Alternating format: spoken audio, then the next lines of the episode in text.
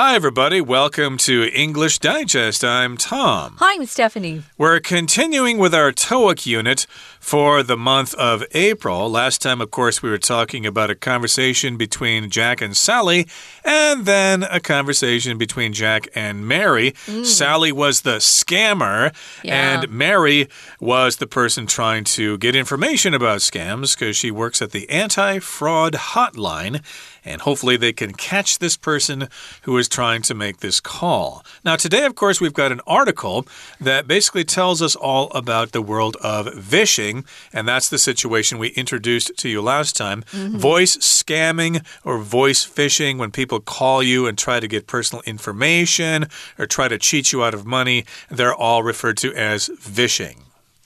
Yeah, there are different kinds. I was looking up vishing earlier today, and um, we I think everyone out there probably has heard of phishing, the P H I S H I N G, which is uh, a, a form of email usually that's trying to get some personal data from you.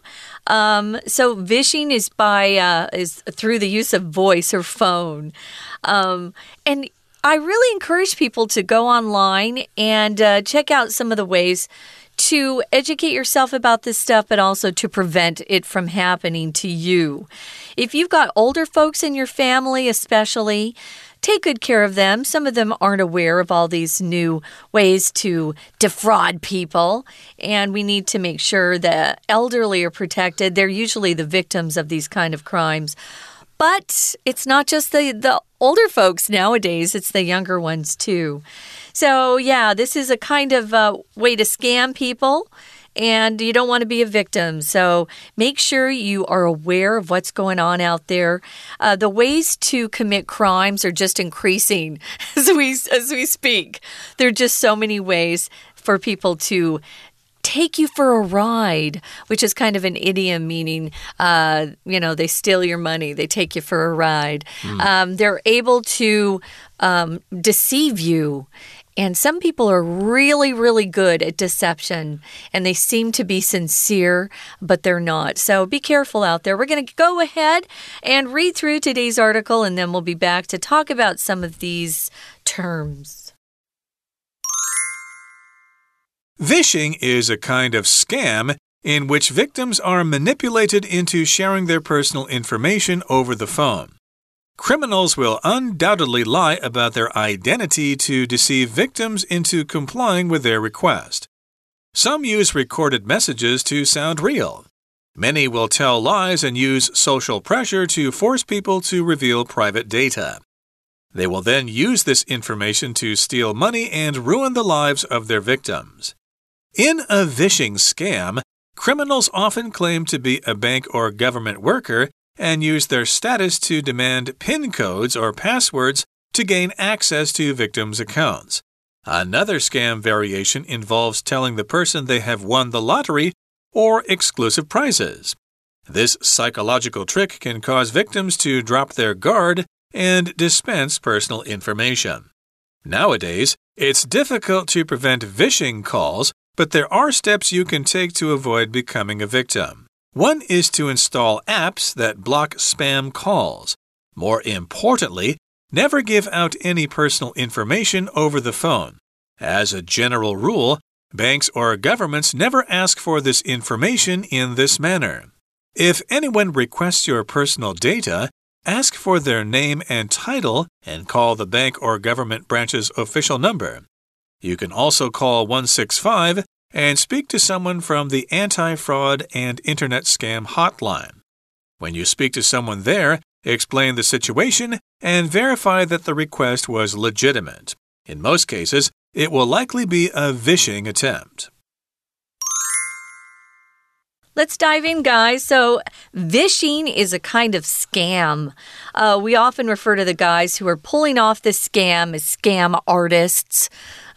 as if they're very talented. And actually, some of these people who um, commit fraud are very, very believable.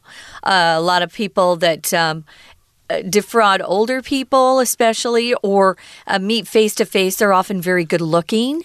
Um, I can't say they're always men. There are women who do it too. But uh, yeah, they're usually very attractive people, uh, very smooth. They're, they, they're smooth talkers. We call them smooth talkers. Uh, but they're able to convince people to trust them and then they steal their money.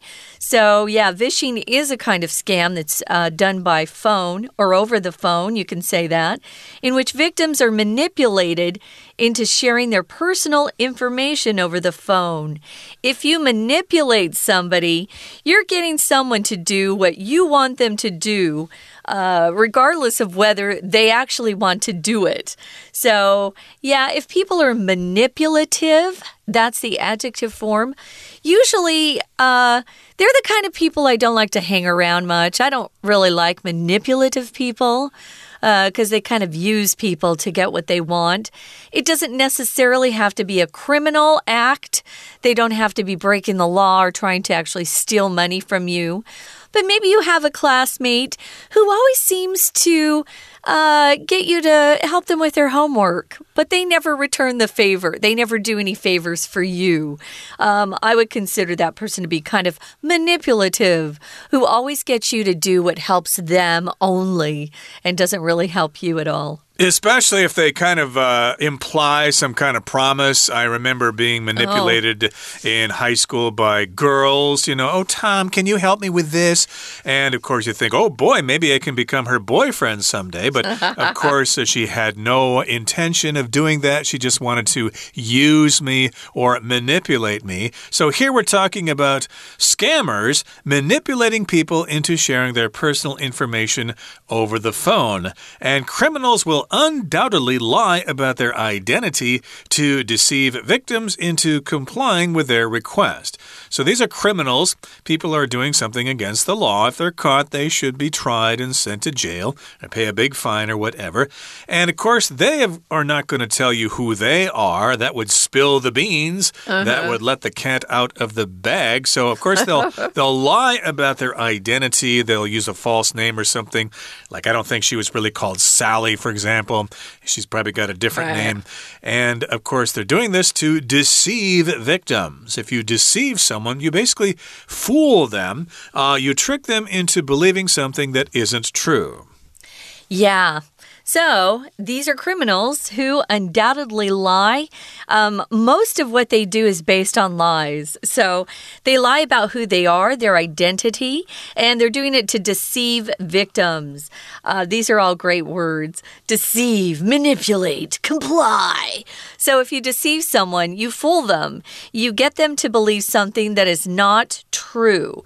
Usually, you do it because you're. Uh, going to be um, gaining something through this deception. So they deceive victims into doing what? Complying. If you comply, you go along with what you're told to do.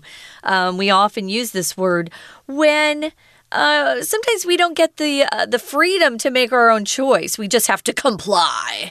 So maybe you have um, a government telling you to do something and you don't have a choice, then you must comply.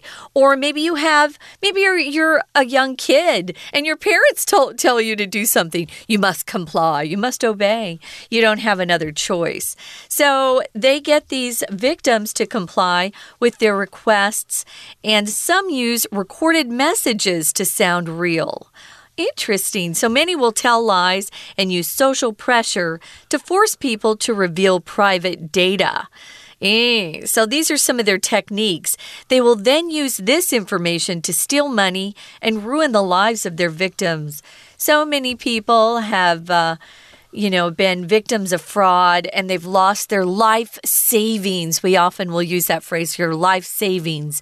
They were able to get some um, elderly person to give them uh, their, their savings that they were going to need, you know, to live on for the rest of their lives. Once you retire, you really just have your savings to live on. Exactly. You know, this kind of reminds me of what we used to call the uh, crank phone call where you call somebody up and tell them that you're, you know, the uh, the sewage department or yeah. something, and it's kind of for fun. You try to trick people into believing what you're saying, but that's just for fun. You're not actually trying to scam people. Yeah, that's just a joke, right? It's just a joke. Uh, I think we uh, called the funeral parlor one time and asked them if they had any special rates on mass burials, for example. Uh, they figured out it was a crank call later terrible. on. But in any case, uh, this is actually a scam call in which they're trying to get your personal information and uh, cheat you out of a lot of money. So you got to watch out. If you yeah. suspect something, you should hang that phone up right away. Now, here in the next paragraph, it says In a vishing scam, criminals often claim to be a bank or government worker and use their status to demand PIN codes or passwords to gain access to victims' accounts. So, this is basically how a vishing scam will work. Mm -hmm. Of course, they need to claim or state or say that they're some kind of official uh, organization. Yeah. They're a bank worker or a government worker. Uh, in the case with Sally, she works, I guess, at the credit card company or the bank that issued the credit card. Uh, she's claiming to be that. Of course, she isn't. And of course, they use that status to demand PIN codes or passwords. Now, PIN code is personal identification number. And then code here is kind of redundant, actually. Usually we say just PIN. What's your PIN? A lot of people say, What's your PIN number? Uh -huh. But that's redundant. Your personal identity true. number, number. It's kind of unnecessary. But uh, yes, they want your PIN code. They also want your passwords. Mm -hmm. And they use this information to gain access to your account. Access means you can get to something. Uh, sometimes, of course, if you stay at a hotel, you want to ask them if you have internet access. Do you have Wi Fi here so I can go on the internet and check my messages and stuff like that? Yeah, access is an important thing if you're talking about the internet for sure. Um, sometimes, if you don't belong to the right club, you don't have access to a particular, let's say, tennis court or maybe um, a golf club, you don't have access unless you're a member or if you want to go to a superstore like Costco or Sam's Club, if you're not a member, you don't have access. So that's access, a way to get in somewhere or to use something. Now, another scam variation, kind of a, a little little twist on this involves telling the people or the person that you're calling they've won the lottery. Oh, this this was very popular when Tom and I were growing up they would tell them they won the lottery or they won some exclusive trip, like a, a cruise somewhere. It was usually, again, older folks who were just sitting at home you know, waiting for phone calls, I guess. And if if uh, they gave him, you know, their their bank code or whatever they were looking for, or if they just paid a small fee, then they could get that particular free trip. This is very very popular.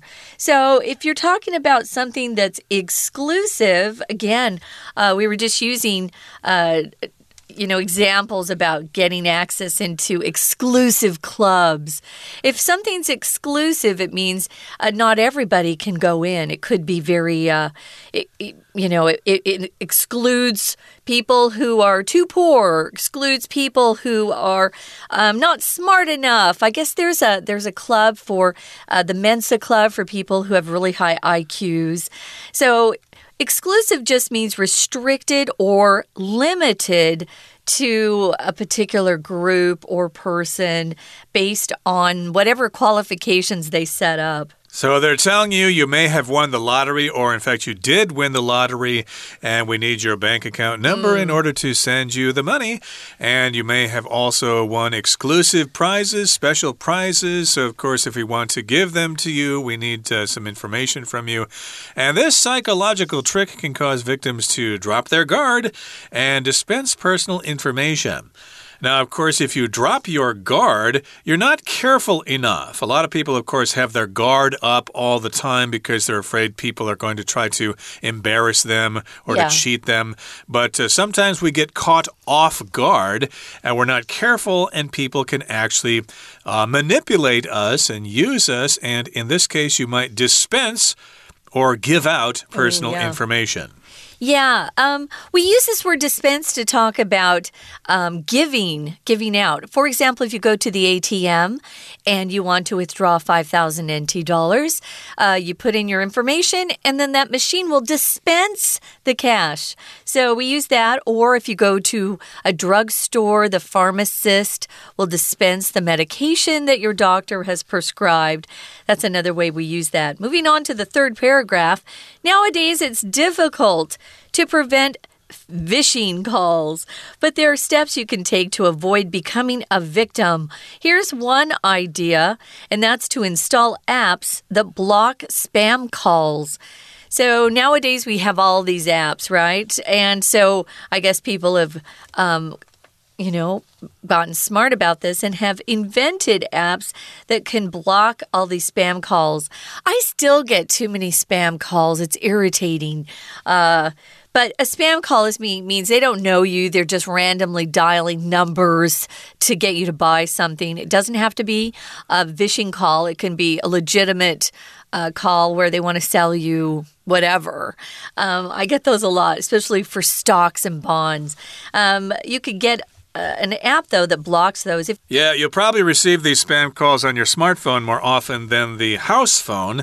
I don't know how many people still actually have house phones anymore. Oh, yeah, uh, the one my wife received a couple of weeks ago was on the house phone, which seemed rather suspicious to me. Why would they call your home phone and not your smartphone or your cell phone or whatever? Uh -huh. So yeah, you can install an app on your phone to block those spam calls. Or on my phone, it says uh, suspected spam called, you want to answer this. And I usually don't answer phone calls unless I know who is calling. Oh, yours actually will say suspected spam well, call? my last phone did. I don't know about my new oh, one. mine doesn't do that. That's nice. My last phone uh, died on me, so mm -hmm. I don't know if my new phone will do that. But yeah, I don't uh, answer calls unless I know who's calling. Mm -hmm. And more importantly, never give out any personal information over the phone. Right. That's, that's the cardinal rule. That's uh, just what you have to remember. Never give out any personal information, uh, such as your actual name, your ID number, your bank account, your passwords, all that stuff. Don't do it over over the phone. And if they really need that information, uh, go to the bank uh, itself and talk to them face to face. They'll probably say, Oh, we never made that call to you. That must have been a spam call. It must have been vishing.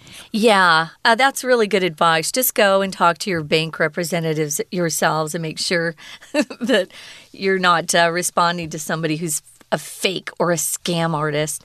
Um, Tom used something that's kind of cool. He he used the phrase cardinal rule. A cardinal rule is just a rule that you always want to remember. It's something that everyone knows. It's something that you don't want to break. So, cardinal rule, very important to remember. Now, this is in Taiwan that you can call 165, but you can also speak to someone from an anti fraud or internet scam hotline about what happened to you. When you speak to someone there, explain the situation and verify that the request was legitimate. I have actually gotten some uh, phishing requests that were really quite good that I actually checked up on. Uh, later found out that one was real. one was real, and I could go ahead and uh, reply to that, but one wasn't. So if you're not sure, Never go ahead and do it. Always verify, verify, verify. Verify means you make sure what you're seeing is true or real. So, those are some uh, things you can do to kind of protect yourself. But again, educate the elderly in your family who aren't aware of all these new ways to defraud people.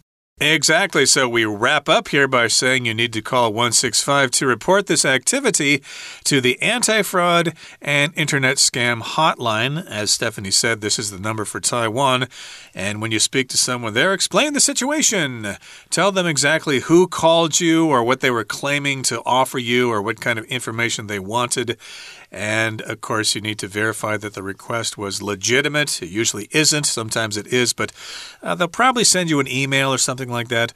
In most cases, it will likely be a vishing attempt. I did also want to mention that yeah. uh, it's not only phone calls, but also emails as well. So uh, if you see emails in your inbox, that can be very dangerous because if you don't know the nature of that email and you click on it, uh, you may let uh, Trojans into your computer and you may be inviting uh, a ransomware attack. Yeah, and, uh, never click on links from email people, emails that you've gotten that you don't know. Links are the worst because that's what installs the software. Okay, that brings us to the end of our discussion for today. Let's listen now to our Chinese teacher, and after that, we'll be back with some discussion questions. Hello everyone，我是派老师。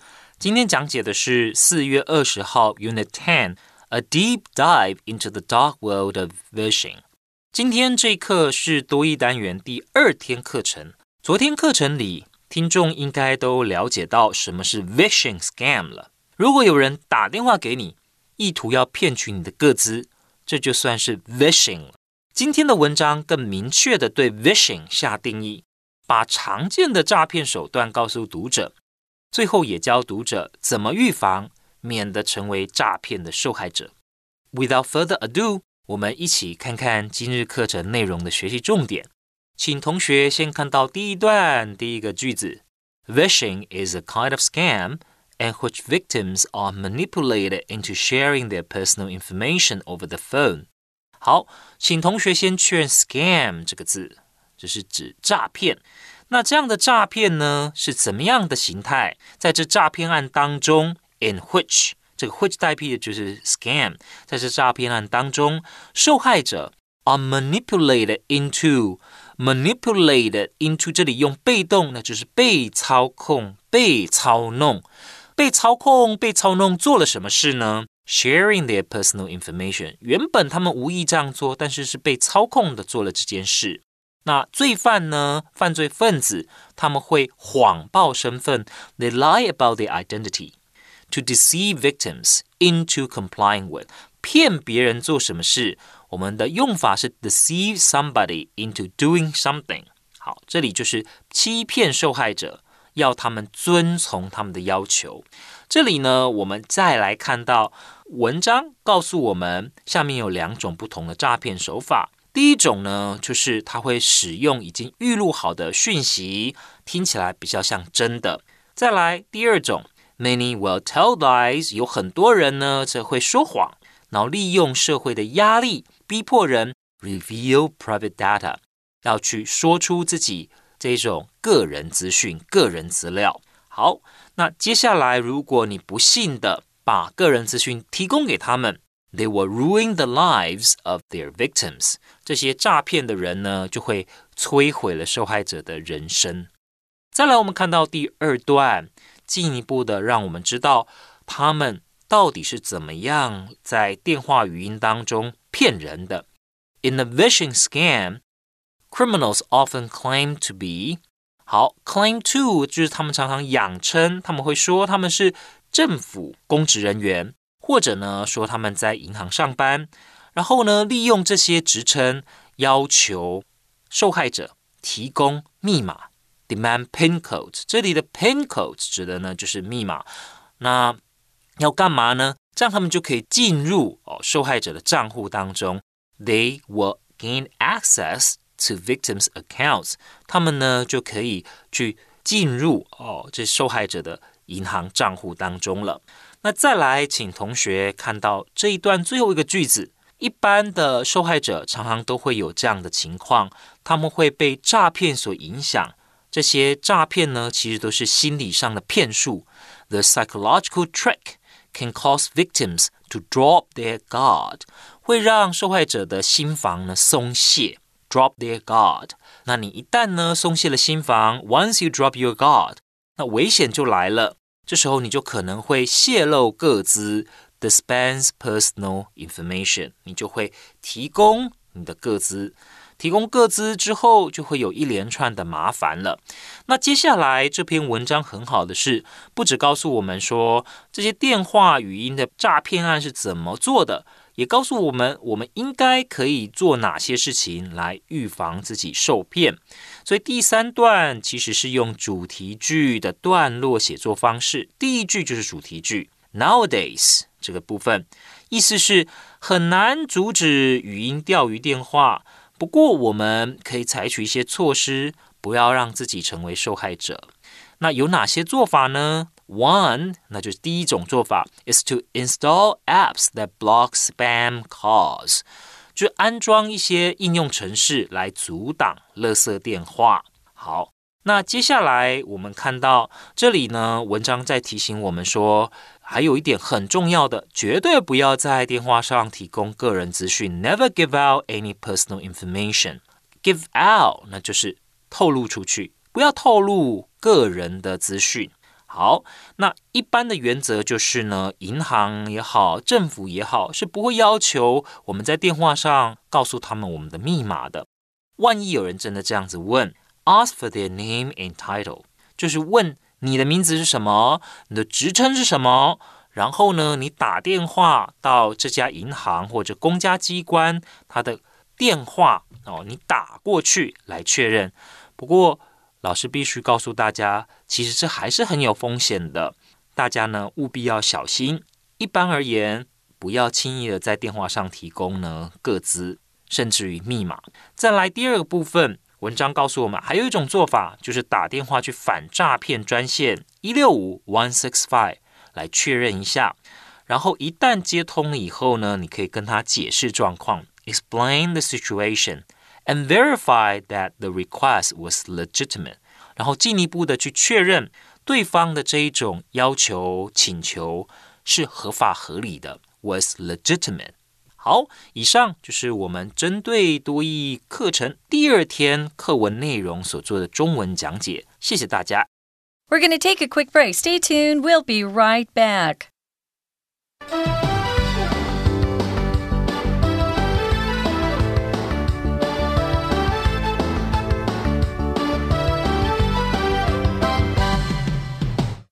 Welcome back, guys. We've got two discussion questions uh, to go through quickly. Uh, Tom, why do you think some people fall victim to phishing scams? Well, I would say they just don't know better. Uh, they've never had this happen to them before, and they may be overwhelmed by the person on the phone. They don't give up, they don't take no for an answer. And some people are just weak and they just say, okay, what the heck, I'll give you the number just to shut you up. And uh, that's one reason. People are just weak and maybe they're old as well. What do you think? Um, yeah, I think some of the elderly perhaps are too polite. so maybe not be so polite. Um, the second question is Can you think of some other steps you can take to avoid phishing? I thought of uh, just, you know, if you get a phone call and you don't recognize the number and they start talking to you, just remember that your bank won't call you unless you've requested your bank to call you. Sometimes um, you have a problem and they'll say, Give us your phone number and we'll call you back. You know, that's different. But if someone calls you from a quote unquote bank or your bank, I would just politely hang up. Uh, yeah, one step, of course, is to just uh, use your answering machine or your answering service and let them leave a message. And then you can confirm with your bank hey, did you guys call us right. about my credit card being used by someone in Tokyo? No, we didn't. That must have been a scam call. So thank you for telling us. And yes, indeed, these are some things you can uh, uh, do to avoid phishing. And we wish you the best of luck in that. We certainly don't want to hear about any of our students no. being the victims of phishing or scam calls. That brings us to the end of our discussion for today. Thanks for joining us. Please join us again next time. From all of us here at English Digest, my name is Tom. I'm Stephanie. Goodbye. Bye.